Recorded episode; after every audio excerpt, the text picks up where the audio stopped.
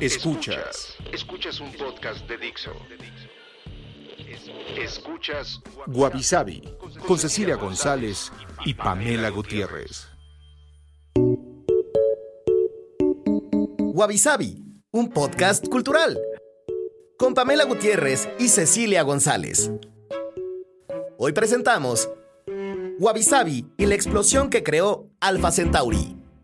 Hola, bienvenidos a Wabi un podcast de corte cultural que busca dar difusión a todos los elementos creados por el hombre y que define nuestra sociedad, es decir, arte, ciencia, literatura, telenovelas, música, lucha libre, comida, cine, criptozoología, cosmetología y veganismo entre otros, pero de forma desenfadada y de principiantes para principiantes. Yo soy Pamela Gutiérrez. Y yo soy Cecilia González. Y el día de hoy, que estrenamos este podcast, queremos hablar del Génesis, o el comienzo de todas las cosas, mejor conocido como Big Bang.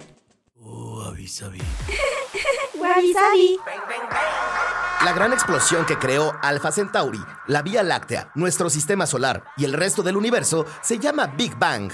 Según la cosmología moderna, este es el momento primero donde empieza la materia, el espacio y el tiempo. La gran explosión se dio hace 13.800 millones de años y apenas en 1922 empezaron las primeras teorías sobre su existencia.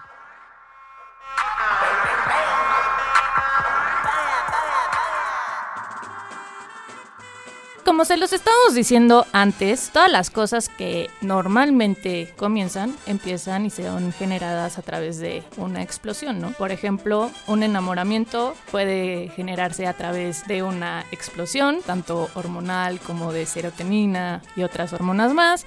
Por ejemplo, un nacimiento también es una explosión, no solo porque pues evidentemente se le rompe el agua a alguien, pero pues es como salir a la luz, ¿no? Es una explosión de vida. Entonces, en esta primera parte vamos a estarles explicando un poquito las ideas de Stephen Hawking, que ya saben es un físico bastante conocido, que hasta tuvo su película, su biopic con Eddie Redmayne, ¿no? Y ganó el Oscar. Y cómo ha estado tratando de explicar el origen del universo y todo lo relevante y todo lo acontecido, sobre todo para para que la gente entienda cómo influye el tiempo en todo lo que nos rodea. Entonces, más o menos, para tener unos antecedentes, quiero que sepan que siempre se ha estado preguntando de dónde venimos, ¿no? Son de las grandes preguntas que tiene el ser humano filosóficas de cómo inició todo. Y una parte, pues es la parte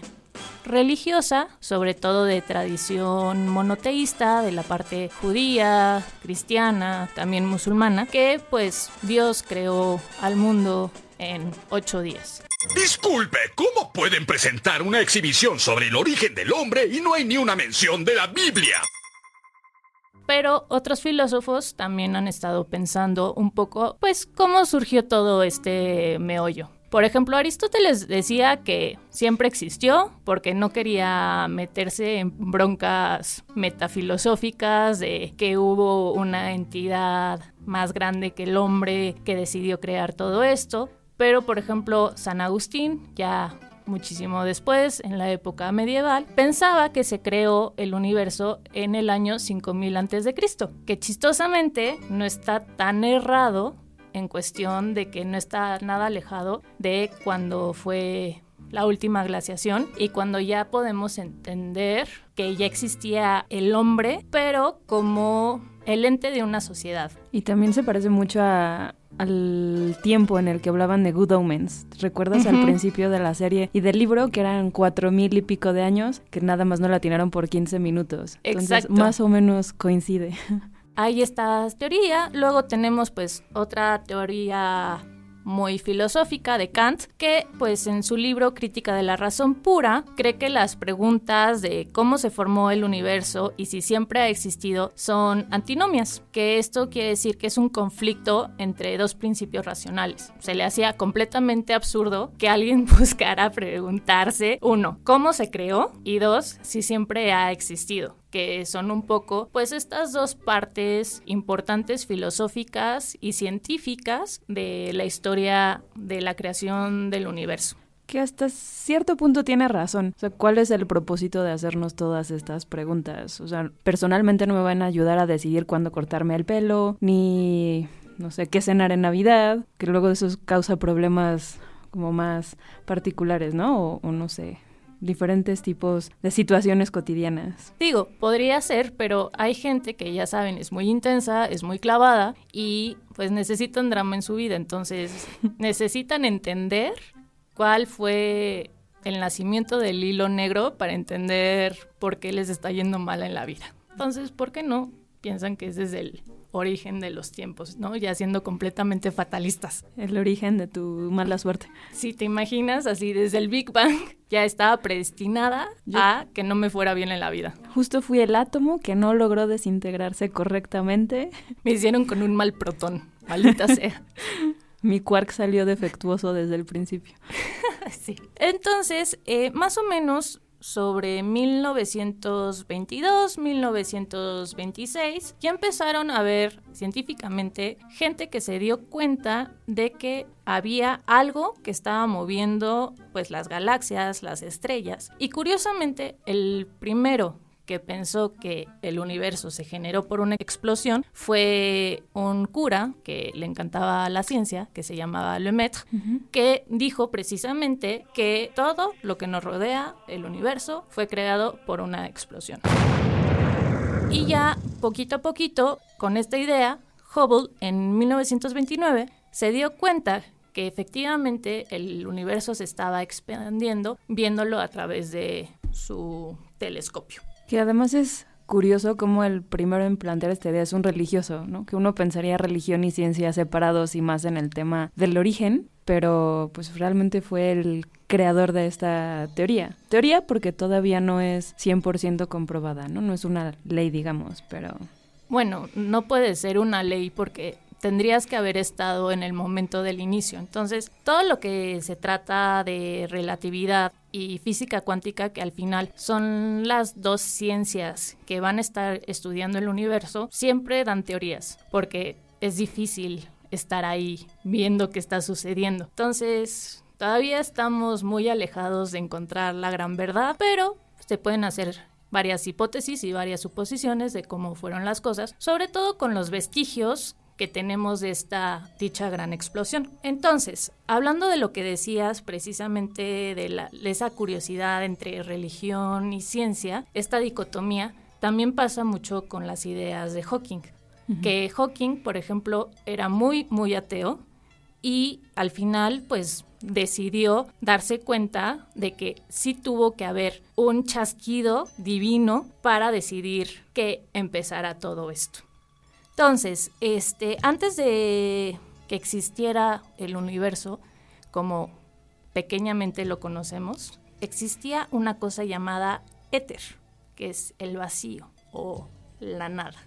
Y cuando se dio el Big Bang, poco a poco, pues empezaron a salir los planetas, empezaron a salir las estrellas, empezaron a salir los sistemas solares, las galaxias, y se ha ido expandiendo conforme a esta explosión. Ahora que mencionas este tema de la creación del tiempo, el espacio y la materia, en Hitchhiker's Guide to the Galaxy, que en español es la guía del autoestopista intergaláctico. O del viajero intergaláctico, ¿no? Ajá. Tocan mucho este tema de la ilusión del tiempo. Y particularmente me gusta mucho cómo lo abordan porque hablan de que el lunch, digamos, es un invento y que no existe. Entonces juegan mucho con este tema un poco como en el Hobbit también, del primer desayuno y el segundo desayuno y el tercer desayuno, ¿no? Que a final de cuentas nosotros elegimos dónde ponerlo o dónde colocarlos. Y justamente alguien que también explica muy bien el Big Bang, bueno, que alguien como yo logró entender este tema del Big Bang es Neil deGrasse Tyson y tiene un libro que se llama Astrofísica para gente con prisa, que ya de entrada rima el título, entonces me cae bien. Pero justamente está interesante que, imagínate una, una billonésima de, un segundo. Es imposible dimensionar ese tipo de números.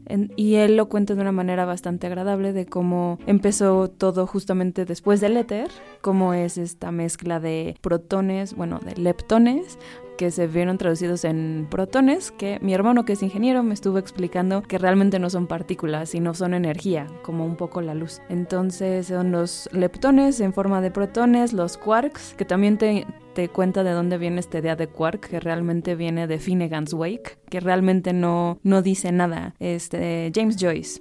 Y de ahí tomaron esta idea de quark porque nadie sabe realmente qué son, entonces nada más los distinguen entre seis tipos de quarks. A diferencia de los electrones, neutrones y ese otro tipo de partículas que tenemos, o los científicos, debo decir, tienen muy claro qué hacen, no nosotras necesariamente, eh, los quarks nada más los distinguen por cómo se mueven, de arriba, abajo, izquierda, derecha, una cosa así muy simpática. Y bueno, Neil deGrasse Tyson en todo el primer capítulo de su libro explica esta versión del Big Bang y también te va explicando cronológicamente y cronológicamente otra vez es desde una billonésima de segundo desde que inició el mundo hasta una centésima parte que inició el universo, ¿no? No el mundo. Entonces, si quieren checar un libro que es bastante fácil de leer y que además tiene unas reflexiones muy bonitas. Si les gusta la cursilería astrofísica, pueden checarlo él, ¿no? O sea, explica cómo a la hora de expandir, expandirse el universo va a llegar un punto en el que no vamos a poder ver estrellas. Y más allá de que el cielo ya no se va a ver tan bonito en la noche, vamos a perder mucho del conocimiento que hemos ganado a través de los telescopios, ¿no? Que ya nos explicabas el del Hubble. Pues suena muy interesante. Por ejemplo, ¿cuál es una de esas cursilerías? Nos cuenta que justo el Big Bang es una teoría y que realmente no saben muy bien cómo funciona todavía, o sea, como que toda esa parte de la historia del universo está perdida, por decirlo de algún modo. Hay algunas partículas como la de Higgins boson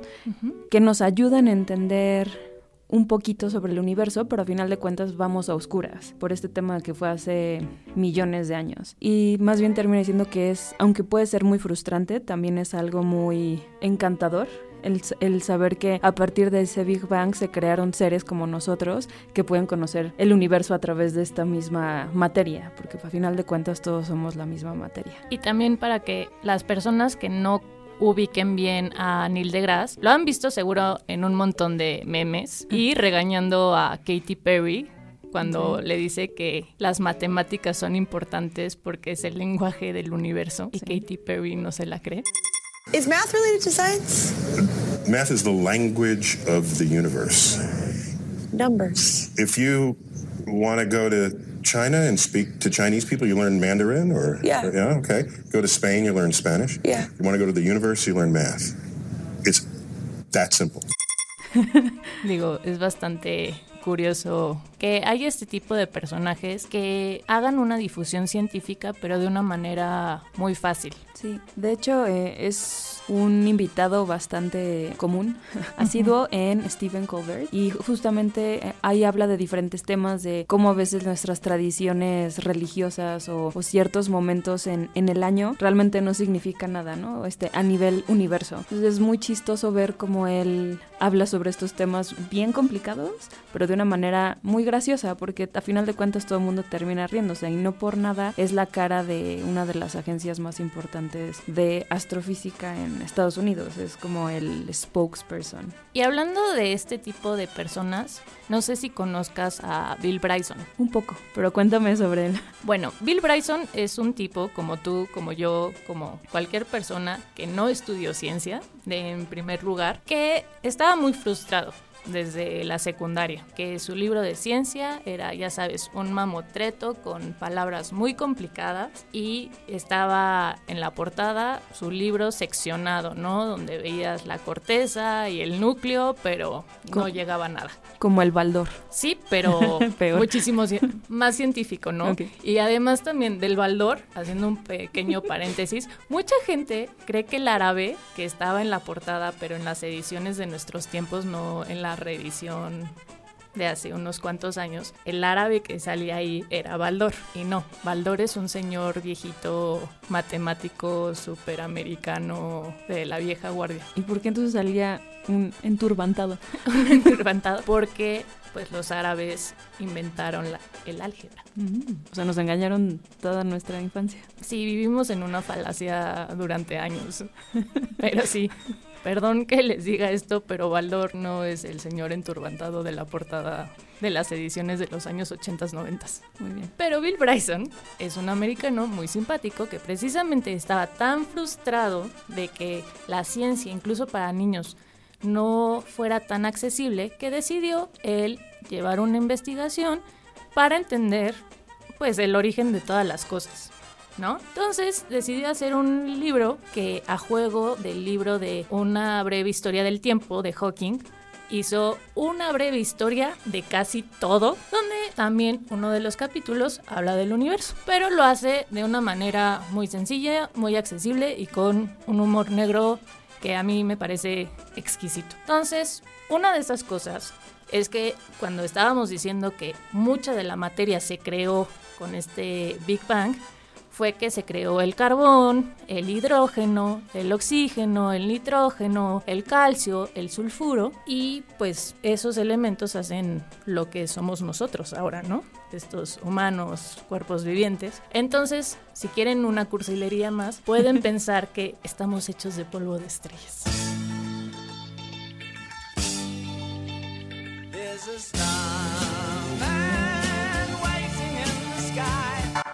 Que de hecho había un autor que se peleaba mucho con este tema de que somos polvo de estrellas, pero es una bonita metáfora, debo reconocerlo. Muy cursi. Como el libro de Neil Gaiman, Stardust, o sea, polvo de estrella, que también pueden ver una película muy simpática, pero que es justamente esta idea de que todos estamos hechos de pues, la misma materia, ¿no? Que es, creo que es un tema que aparece en todos los autores sobre el Big Bang. Y si quieren ser menos cursis, pues podemos ser desechos estelares, también como prefieran, ¿no? Más escatológico eso, pero pues, funciona igual.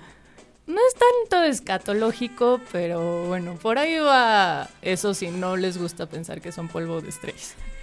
Entonces, de esto, pues hay que pensar que regresando a este punto primero, pues hay un montón, un montón de teorías. Y una de esas teorías es que esta singularidad, como le conocen, que es este minuto día cero, ¿no? Minuto cero, día cero, tiempo cero, fue porque un protón se encogió más de un billón de veces. Entonces, con esta paradoja, hay que pensar que existe una y los invito a comprobarla en sus casas. No van a correr peligro alguno, pero es casi imposible que si ustedes doblan una hoja de papel carta o formato A4, ya saben el que tienen en sus impresoras, 103 veces van a cubrir enteramente el universo. Pero eso es casi imposible hasta donde sé que es 16 las el número de veces máximas que puedes doblar una hoja, algo así. Entonces imagínate doblarlo 103 veces. Es una paradoja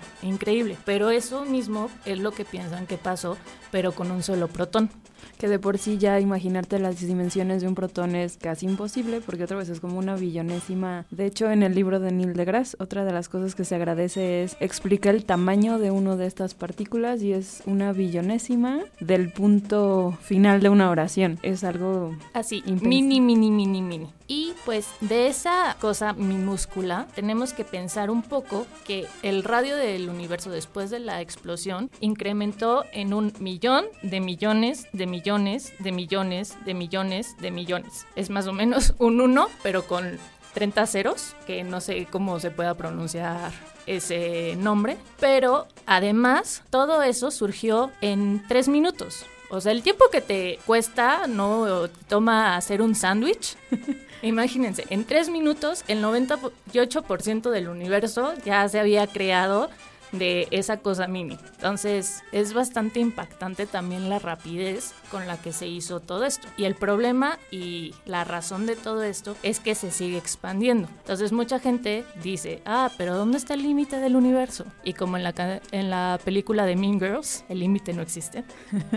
Pensé más bien en 404 Not Found de las páginas de internet. Error 404, exacto. No, entonces es bastante interesante todo este tipo de cosas, porque además fuera de lo del inicio, mucha gente está pensando también en el final del universo. Y muchas personas creen que después de que se expanda, se va a retraer, jugando así como si fuera un corazón cósmico. Que está latiendo y... pero como muy lento. Muy, muy lento, pero así. Sístole expande el universo, ¿no? Big Bang y expande. Que lleva millones de años en esa fase. Y diástole se contrae para volver a explotar. Hacer el mini protón del, del inicio. Entonces está bastante, bastante interesante todas estas teorías sobre el Big Bang. Lo interesante es que nadie va a estar vivo para cuando eso suceda. O sea, nunca vamos a saber qué pasó. No vamos a saber el final. Bueno, depende. Si un día morimos y existe Dios, sí sería como de, ¿sí existió el Big Bang? Yo sí, tengo muchas dudas. Esa es una de ellas. Sí, de verdad. O sea, yo haría preguntas muy absurdas de criptozoología, preguntar realmente quiénes, quiénes fueron los asesinos de ciertos presidentes. Tengo muchas dudas. Pero si solo pudieras preguntarle una cosa. Mm, No sé, tengo que pensarlo. Es que de verdad tengo una lista de dudas, de misterios sin resolver. Yo creo que sí le preguntaría sobre el, el universo, el inicio del universo y cómo se va a acabar. Podría ser.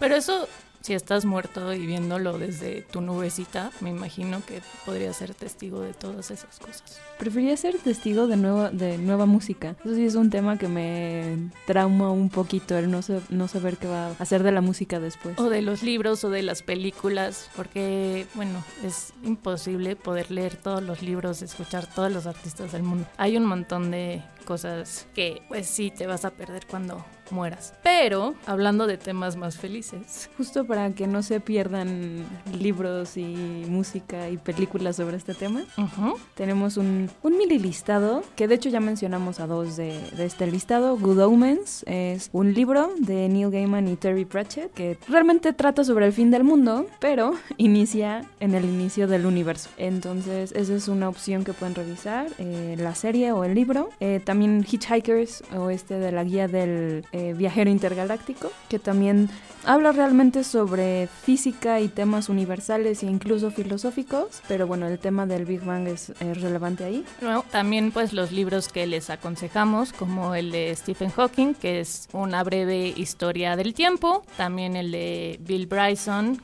que es una breve historia de casi todo, y el de Neil deGrasse. Y algunos otros que eh, les queremos recomendar al respecto. Hay un stand-up de Ricky Gervais, que de hecho se llama Animales. Y aunque él habla del inicio desde la eh, perspectiva religiosa, habla del Génesis, es un segmento muy chistoso de, de su stand-up que no les voy a resumir porque nada más les voy a arruinar. Los chistes no son buenos cuando se resumen y recuentan sin contexto. Además que puedes dar spoilers. Exacto. Entonces eh, pueden checarlo, de hecho, en YouTube. O sea, no, no tienen que comprar absolutamente nada.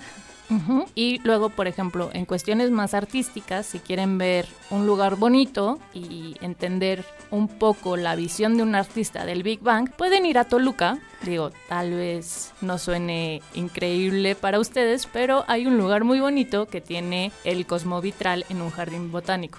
Entonces es una bonita escapada de fin de semana si están en Ciudad de México y pues de las personas que nos escuchen en otros lados del mundo, pues también pueden ponerlo en su lista de lugares por visitar.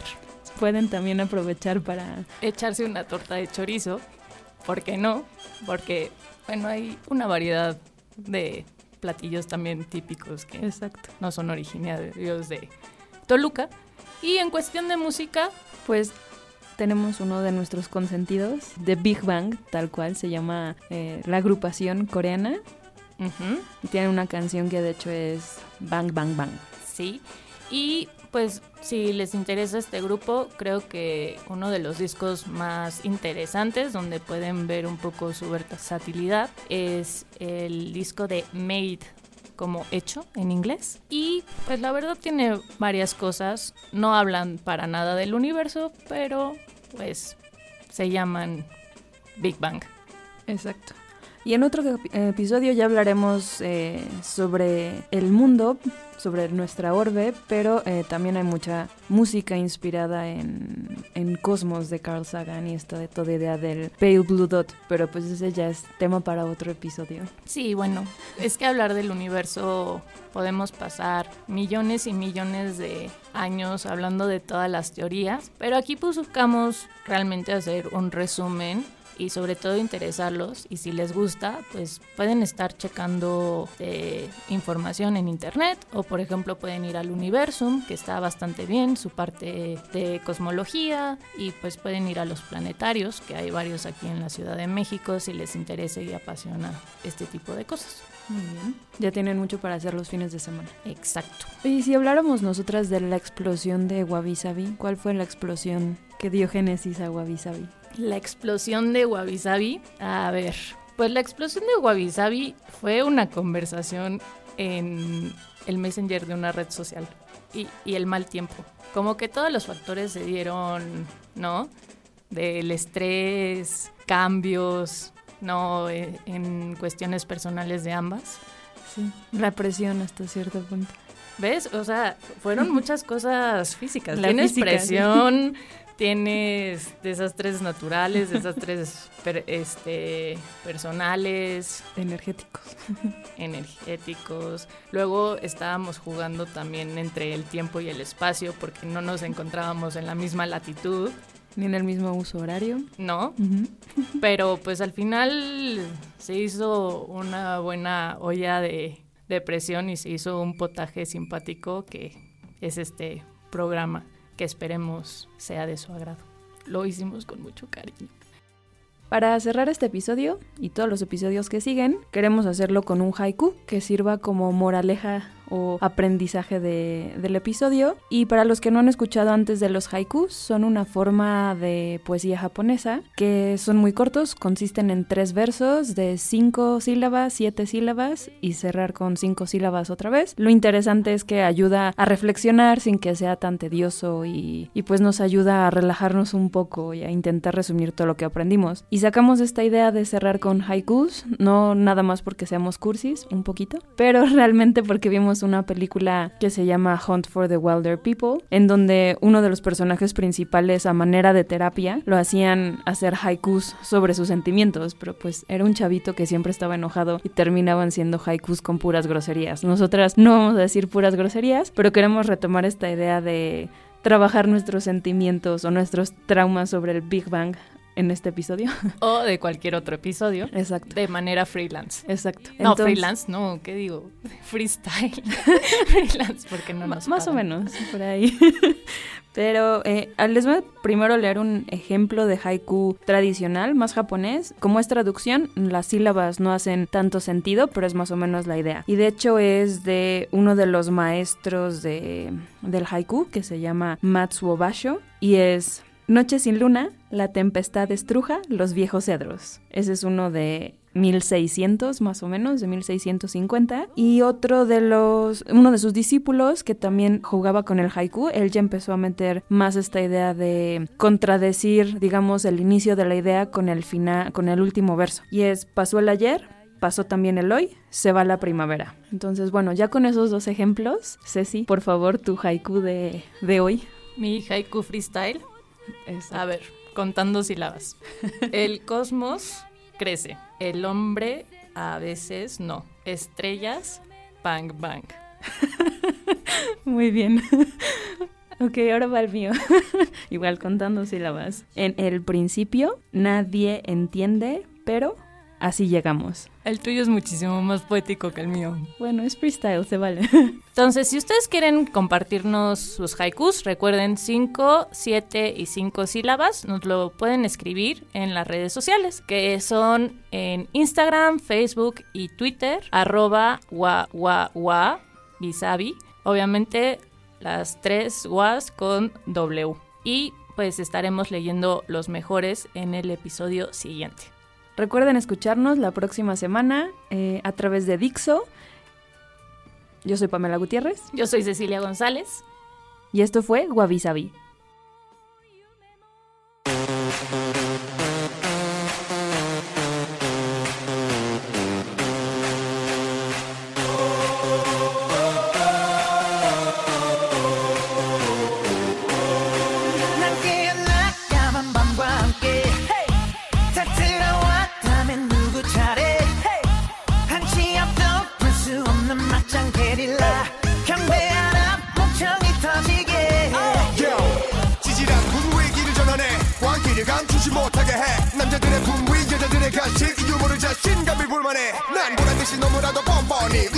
심하게 파고드는 엘레지 이상한 정신에 술렁이는 천지. 오늘 여기 무법지 난 불을 질러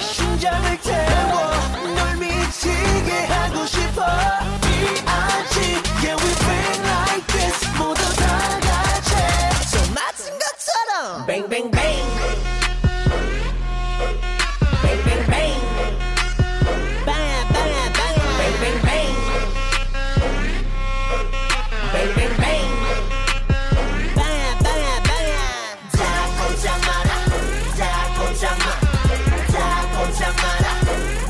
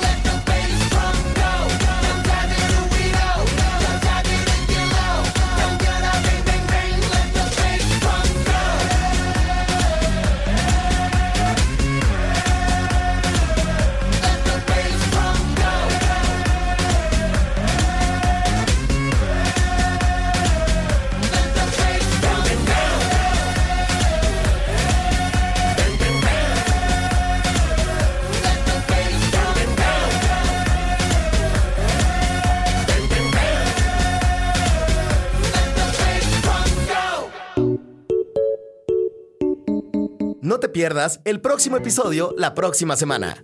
Esto es Wabi Sabi.